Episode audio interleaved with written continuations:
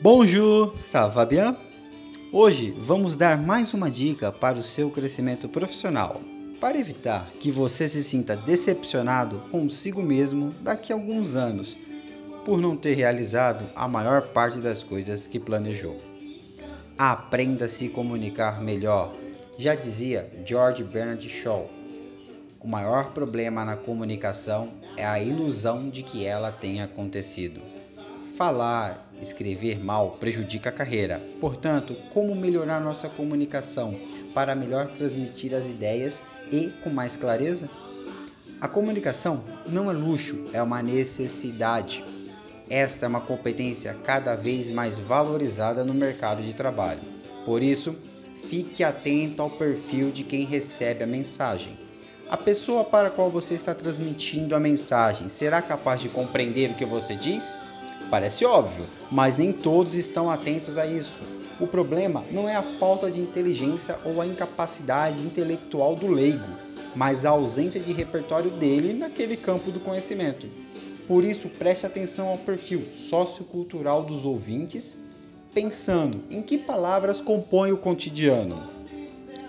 E também em quais estímulos os deixariam motivados, além das abordagens que possam ser mais adequadas invista nas três esferas da comunicação.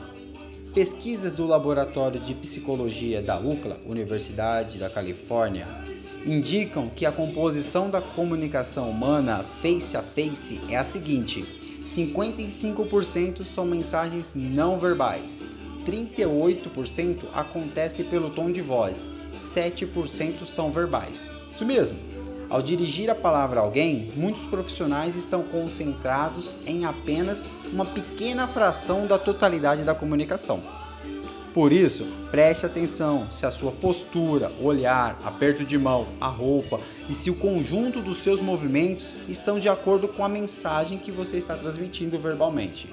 Seja uma entrevista de emprego, em uma reunião, em uma palestra. Saber ouvir há uma percepção comum que leva as pessoas a considerarem que quanto mais elas falam ou expõem suas ideias, mais poder de influência vão obter com as pessoas.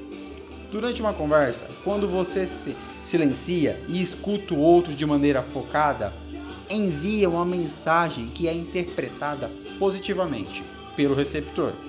Ele me ouve, valoriza minhas ideias, respeita e me considera como indivíduo ou seja, se o objetivo é aumentar o seu poder de influência e de interação com as pessoas, fuja dos monólogos, aposte no diálogo.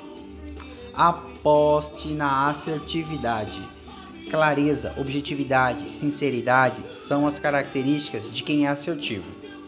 É ser uma pessoa transparente em intenções e colocações, olhar no olho ao conversar, voltar-se à pessoa com quem fala palavras alinhadas à expressão facial e tom de voz firme, claro e moderado revelam esse aspecto durante a comunicação. São raros profissionais com essas qualidades, já que a capacidade de ser assertivo está sujeita a situações de poder no ambiente corporativo.